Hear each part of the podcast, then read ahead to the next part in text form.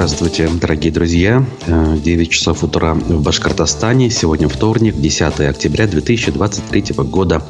И я, Руслан Валиев, начинаю очередной выпуск программы «Аспекты республики» на канале «Аспекты Башкортостан», э, которая идет в прямом эфире в YouTube. Ну, а после вы в режиме э, в готовой видеозаписи найдете ее и в Телеграм-канале, и в ВКонтакте, и в Одноклассниках. Впрочем, во всех наших ресурсах, которые мы используем используем для распространения информации аспектов. Поэтому ставьте лайки, пишите свои комментарии, давайте делать программу вместе. Так она получается более живой и насыщенной. Uh, у нас есть о чем поговорить. Не сказать, чтобы все темы были громкими, но, в общем-то, кое-что набирается. Поэтому uh, давайте сразу и начнем.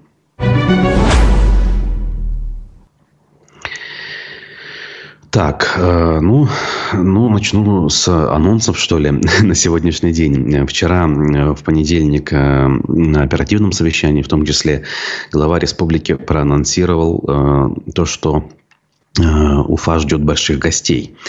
Должны прибыть высокопоставленные чиновники. В частности, премьер-министр России Михаил Мишустин сегодня ожидается в Уфе. Как сообщил э, Хабиров, визит премьера связан с открытием в Уфе завода белорусской компании «Амкадор». Э, Уфа-1 пишет. Напомним, руководит ею приближенный к президенту Белоруссии Александру Лукашенко бизнесмен Александр Шакутин. О строительстве его завода в Уфе власти объявили еще в апреле 2022 года после серии передач сельскохозяйственной и коммунальной техники. Тогда мы с вами тоже об этом говорили. Несколько раз, в несколько приемов, скажем так, республика получала, наша республика, вот Республика Беларусь, получала технику, в частности, трактора э, «Беларус», э, там, коммунальная техника была преимуществе. Так вот, в Башкирии уже даже действует дочерняя компания белорусского автоконцерна «Амкадор Уфа», которая, по данным сервиса «Контурфокус», э, в равных долях принадлежит «Амкадор э, Спамаш Шакутина и московской фирме D7 неких Дмитрия Алиева и Нелли Федюниной. Вот так вот разобрались по именам. На прошедшей в сентябре 23 года выставке в Астане башкирская делегация э, представила макет нового предприятия. Подробнее о любимчике Лукашенко Александре Шакутине предлагается почитать в отдельном материале, если кому интересно. Ну, в общем, здесь фотография приведена, и предприятие, ну, если не гигантское, то, в принципе, довольно-таки э, приличных размеров. Так что, как говорится, ждем и соответствующие э, сложности, связанные с визитом высокопоставленных лиц, наверняка уже э, можно местами наблюдать. Ну, а я дальше буду двигаться. Э, обращу внимание на публикации на сайте «Аспектов». Обратили мы внимание на очередную активность экс-чиновницы э, Белого дома э, Дилары Гундоровой. И вот что интересного удалось почерпнуть. В Башкирии поступления налога на прибыль за полугодие снизились на четверть. А Ее некоммерческая организация, а, информационно-аналитический центр, э, сообщает э, о результатах э, собственных исследований. То есть по старой привычке, по старому опыту и с помощью старых навыков она со своими единомышленниками продолжает изучать официальную отчетность, связанную с деятельностью республики в целом и ее руководства в частности. И, соответственно, делает из этого выводы, не всегда радужные. Посмотрели отчет Н1 НМ ФНС Федеральной налоговой службы за полугодие, говорится в сообщении. Это отчет о поступлении налогов в бюджет республики и муниципальных образований и дальше важные цифры. Растем на 7% в сравнении с предыдущим годом, хотя план вырасти на 10%. И все бы ничего, но главный налог на прибыль упал на 10 миллиардов рублей, а это четверть. Мы падаем, крупняк уходит от налогов. Да и НДФЛ налог физических лиц, вырос несущественно при таких прямых вливаниях в население и повышении минимальной э, оплаты труда. Что сломалось? Задается вопросом Дилара Гундорова. Добавим, телеграм-канал издается э, автономной некоммерческой организацией межведомственного взаимодействия информационно-аналитический центр. Ну, это мы поясняем, э, что есть э, эта структура. Любопытные цифры, цифры, требующие анализа, опять же, со стороны экономистов, которые у нас в том числе в эфирах бывают. Хотя, в принципе, и не надо быть большим экономистом, чтобы сделать выводы. Если прибыль снижается, значит, это почему-то происходит. Да? Либо это действительно уход от налогов, либо действительно снижение э, прибыли. И тогда, если прибыль снижается, то платить налог не с чего. Тут и та, и другая причина может быть во главе угла, может быть, какая-то из них э, превалирует, но, опять же, выводы делать все-таки, наверное, специалистам. Хотя мы с вами всегда можем сделать очень простой вывод. В нынешних условиях о каких прибылях можно говорить. Хотя, надо справедливости ради отметить, что некоторые отрасли экономики, они, наоборот, чувствуют себя очень неплохо э, в условиях санкций и э, ухода иностранных компаний некоторым участникам рынка это на руку. И, и реализация их продукции действительно растет. Э, потому что ну, люди замещают ушедшие э, товарные ниши тем, что есть под рукой. Ну, например, в, я не знаю, в сфере продуктов питания. Я не знаю, Кока-Кола, в конце концов, банальная ушла, и вместо нее выпускается нашими производителями, ну, ранее входившими в структуру глобальные Кока-Колы, такие продукты, как добрый кола, например, да, и, разумеется, э, ее продажи э, имеют определенную долю, и, соответственно, компания получает прибыль. Хотя, если бы оригинальная Кока-Кола оставалась на рынке, то продажи этой доброй колы были бы меньше. Вот. Хотя, опять же, и оригинальный продукт, э, завезенный по параллельному импорту из соседних стран, присутствует на прилавках местами. Но, опять же, доля, видите, здесь не максимальная. В общем, любопытно. Подписывайтесь, кстати говоря, на телеграм-канал э, информационно-аналитического центра. Э, мне кажется, там еще интересное будет э, довольно часто появляться. И впереди тоже мы будем за этим следить. Ну и э, не без последствий. Э, пруфы сообщают, что на Гундорову подали заявление из Белого дома Башкирии. То есть э, попытка, по сути дела, преследование, судя по всему, имеет место быть в правовом поле. Давайте посмотрим. О возможном начале преследования со стороны руководства Республики Башкортостан стало известно от нее самой. Она опубликовала пост на своей странице в соцсетях, ссылаясь на собственные источники. Цитата, собственно, э, из слов Дилары Законовны.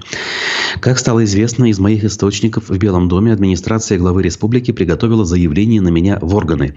Тут не уточняется, какие именно. То есть это Следственный комитет, МВД или что-то еще. Хотят вменить клевету или что иное увидим. Интересно, что именно Назаров обиделся и дал поручение найти хоть какой-то повод, чтобы возбудить что-нибудь. Уже сколько раз пытались, отказывают им, что неудивительно, добавила она. Назаров имеется в виду премьер-министр э, правительства республики Андрей Назаров. Дальше. В разговоре с одним из министров республиканского правительства он мне конкретно сказал, Назаров дал своим помощникам возбудить на меня что-нибудь. Я связываю эту возможную активность с теми разоблачениями, которые я обуличила.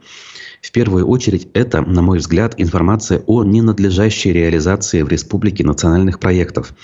Также их, в частности, могла задеть моя информация про реализацию инвестиционного проекта «Кластер беспилотных летательных аппаратов, который является профанацией, как я уже говорила, э, пояснила Дилар Гундорова изданию «Пруфы» по телефону свою позицию.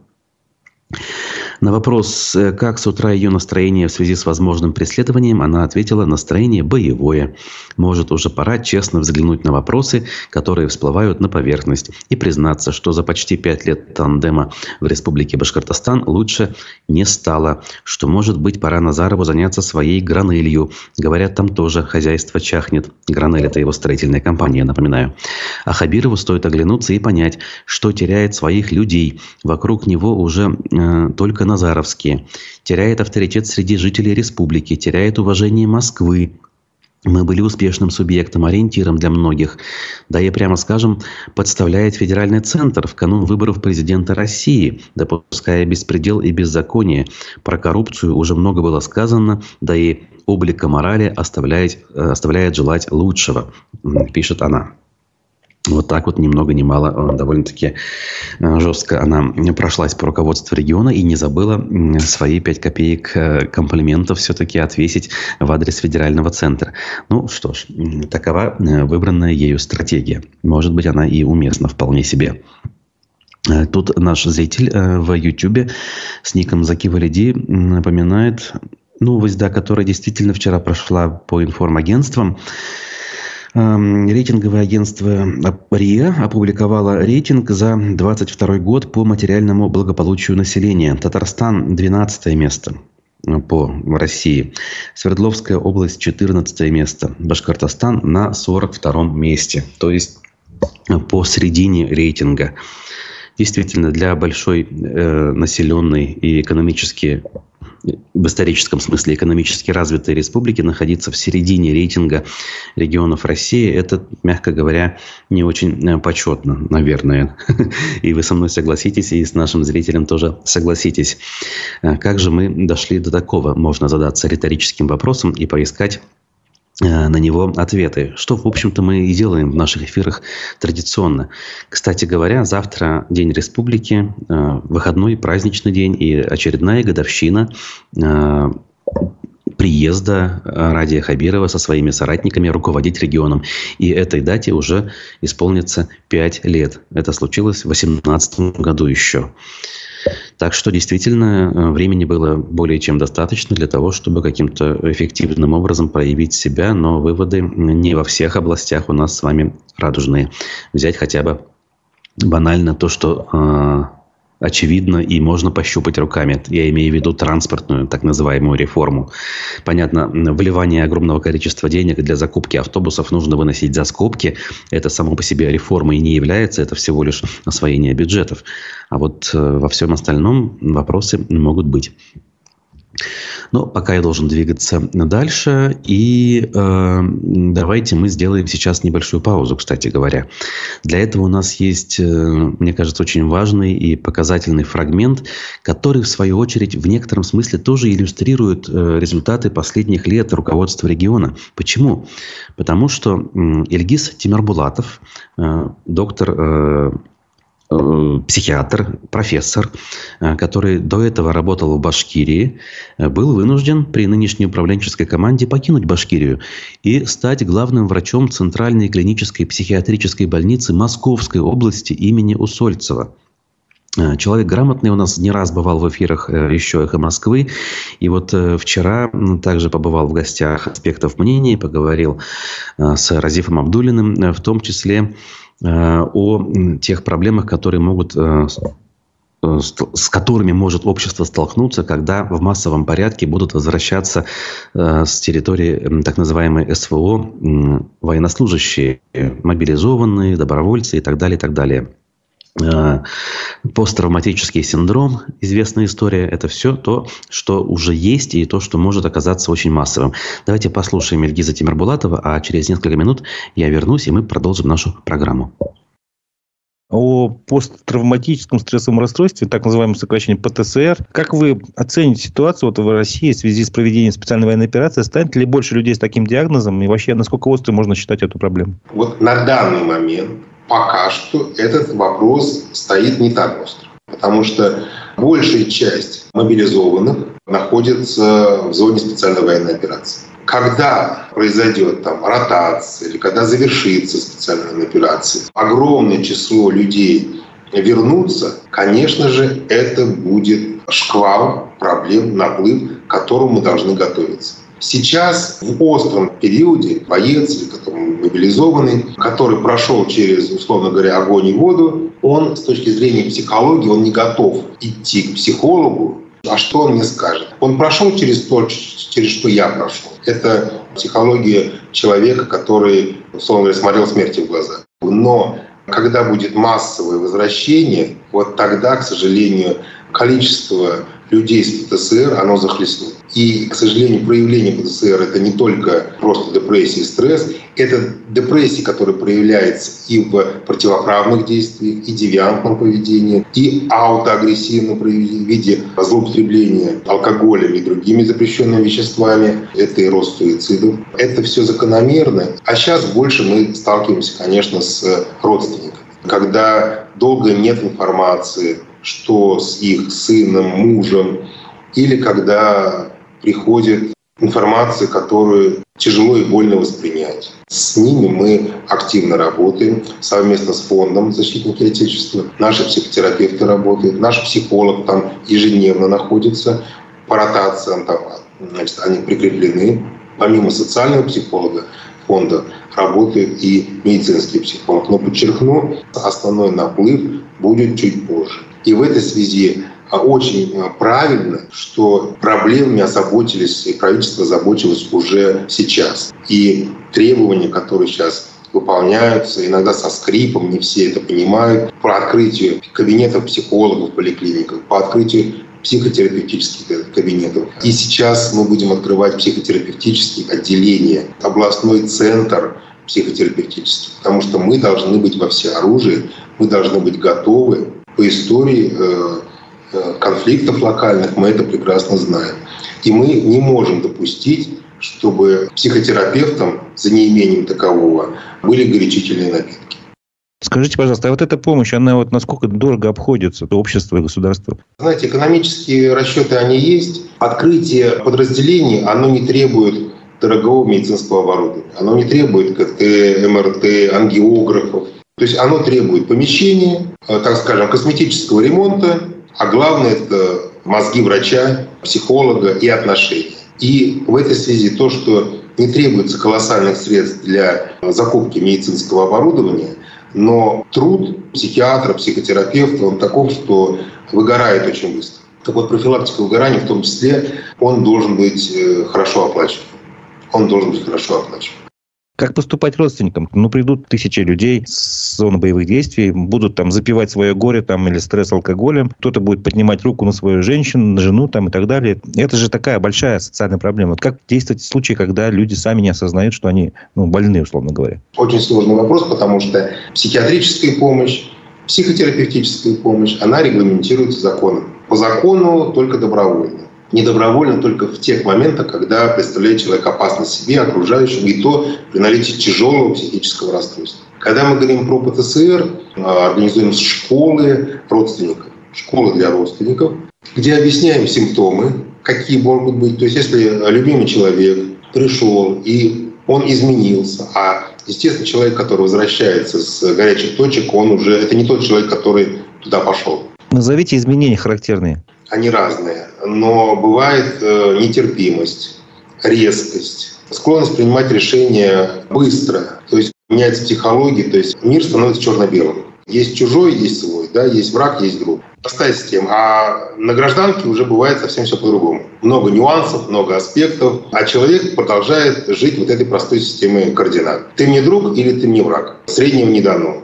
И вот с этой системой координат э, адаптироваться бывает практически невозможно родственники, жены, матери должны это понимать. И потихоньку, ласково, по ситуации, когда есть возможность, объяснить, что надо пройти реабилитацию. Это первое. Второе, это должно быть, не люблю этого слова, но оно должно быть, ну, сказать, модно, да, то есть э, должна быть популяризация. Везде там баннеры, средства массовой информации, что «а ты прошел реабилитацию», да, само собой разумеющееся чтобы человек хотя бы дошел. Ну ладно, раз это вот, ну давайте схожу. Главное зайти за компанию, а там уже дальше специалисты постараются проработать вопрос, чтобы было легче.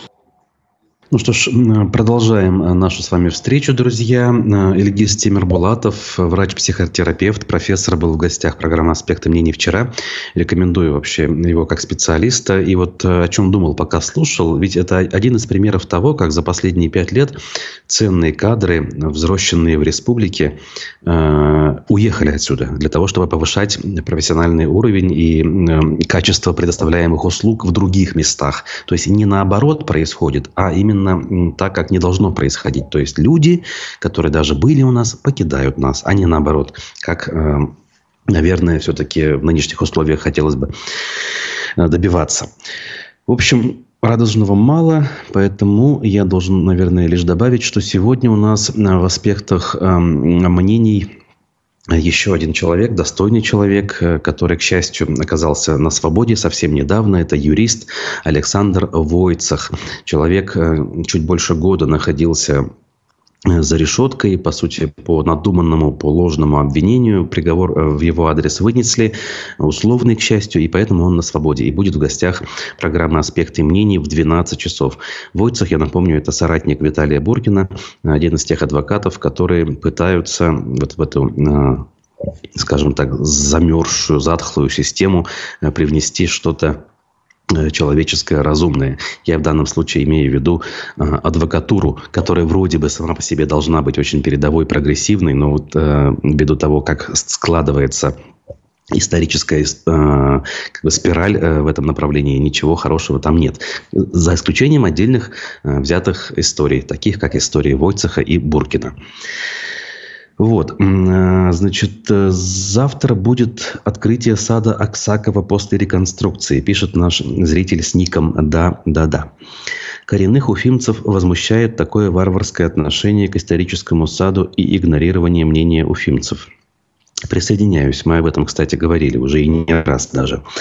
Дальше. Пригласите, пожалуйста, на свою программу экспертов по э, объектам культурного наследия Эльзу Маулимшину, Кристину Абрамичеву или Владимира Захарова. Очень беспокоит ситуация с памятниками архитектуры в Уфе. Ну, Скажу, что мы, еще раз повторю даже, что мы приглашаем этих людей неоднократно, но, наверное, пришло время еще раз а, пообщаться, почему бы и нет. На этот счет, кстати говоря, вот новость даже есть. Действительно, некоторые СМИ пишут, что э, в День Республики сад Аксакова обещают открыть после реконструкции. В частности, вот э, канал ЮТВ новость об этом опубликовал. А, значит, его закрыли на реконструкцию в апреле. Ремонт проходил в рамках федеральной программы формирования комфортной городской среды. За него проголосовало якобы наибольшее количество жителей. Якобы это я от себя добавил. Праздничная программа начнется в 14.00 со спектакля «Арба» от Национального молодежного театра. Также гости сада смогут посмотреть отрывки из мюзикла «Аленький цветочек», который покажет Башкирская государственная филармония. Дальше в программе «Кукольная кухня» от театра «Кукол», э, где жители смогут попробовать себя в роли кукловодов. В завершении праздника в 17.15 театр юного зрителя покажет спектакль «Аленький цветочек. Историю о любви». Так, почему дважды-то? Кроме того, в саду будет работать библиотека, скейт-парк, зоны отдыха, детская и спортивные площадки. Все это будет под аккомпанемент живой музыки от коллективов и солистов города. Также все желающие смогут узнать больше о писателе пройдя квест по оксаковским местам Уфы от Музея истории города. То есть программа насыщенная, но, как мы уже с вами поняли, не всех это радует. Есть люди, кто э, искренне и довольно-таки обоснованно считают, что эта реконструкция не совсем уместна, потому что парк свою историческую самобытность в результате этой реконструкции потерял. Еще одна не очень радостная новость. Э, вчера многие СМИ сообщили, что наш с вами замечательный э, земляк, музыкант Юрий Шевчук, перенес э, инфаркт миокарда. Сейчас он проходит обязательный курс реабилитации, который должен продлиться до середины декабря, сообщила издание «База». Из-за этого группа ДДТ переносит концерты на начало следующего года. В конце октября ДДТ должна была отправиться в тур, но мы понимаем, что не по России. В России сейчас это невозможно по известным причинам. Среди должны были выступить был в том числе Тель-Авив, столица Израиля, где сейчас происходят печальные также события. В общем, все перенесено на начало 2024 года. Нам остается Юрию Юлиановичу лишь пожелать доброго здоровья, чтобы полностью восстановился, пришел в себя и дальше радовал нас и всех остальных своими текстами и замечательными песнями. Плюс, в общем-то, собственной своей позиции, которая, несмотря ни на какие невзгоды и изменения, которые происходят вокруг нас, у него в этом смысле неизменно. Человек со стержнем, человек с, э, в этом смысле, чистой душой, не побоюсь этого слова. Так, дальше. Прокуратура направила главному санитарному врачу Башкирии Анне Казак предостережение. То, о чем мы э, догадывались и, в принципе, даже говорили в наших программах еще пару месяцев назад. Так вот, предостережение касается недопустимости осуществления экстремистской деятельности. В чем же экстремистская деятельность главного санитарного врача? А в том, что она позволяет себе использовать социальную сеть, э, запрещенной и признанной экстремистской в России компании Мета. Я имею в виду сеть Инстаграм. А, сообщил об этом, в частности, активист э, Стоп Баш РТС Альберт Рахматуллин. Значит, и э, соответствующую отписку, как он говорит, получил он от Роспотребнадзора. А, оказывается. Вот так вот. И э, добавил свою позицию. Так как я уже давно выступаю против двойных стандартов, ну тут нельзя не согласиться, то для прояснения ситуации я направил заявление в прокуратуру и получил ответ оттуда, все-таки оттуда, где сказано, что руководителю РПН по РБ подготовлено предостережение о недопустимости этой самой экстремистской деятельности. Ну, как говорится, э, теперь хочется посмотреть, как Анна э, Андреевна Казак э, отреагирует на это предостережение. Можем предположить, что отреагирует, а куда же ей деваться. Придется ей аккаунт как минимум перестать вести, а то и удалить даже. Оказалось, что ее в этом смысле самодеятельность, самостоятельность, она вон, э, может даже быть преследуема. Потому что если не послушается предостережения прокуратуры, дальше могут быть вполне серьезные санкции. Даже в отношении чиновника. Но опять же, серьезные, это же все относительно. Наверняка речь пойдет лишь о небольшом штрафе. Так, пруфы. Что нам сообщили? В Башкирии медики скорой спят на улице из-за полчища клопов и холода. Вот так вот. Не только в Париже клопы атакуют, а оказывается, но и в Уфе. Поэтому будьте, кстати говоря, внимательны. Медработники скорой помощи, э, значит, где это происходит? А, вообще сообщили об этом в профсоюзе медработников действия, то есть в независимом профсоюзе, а не в официальном, откуда стоило бы, по идее, ожидать.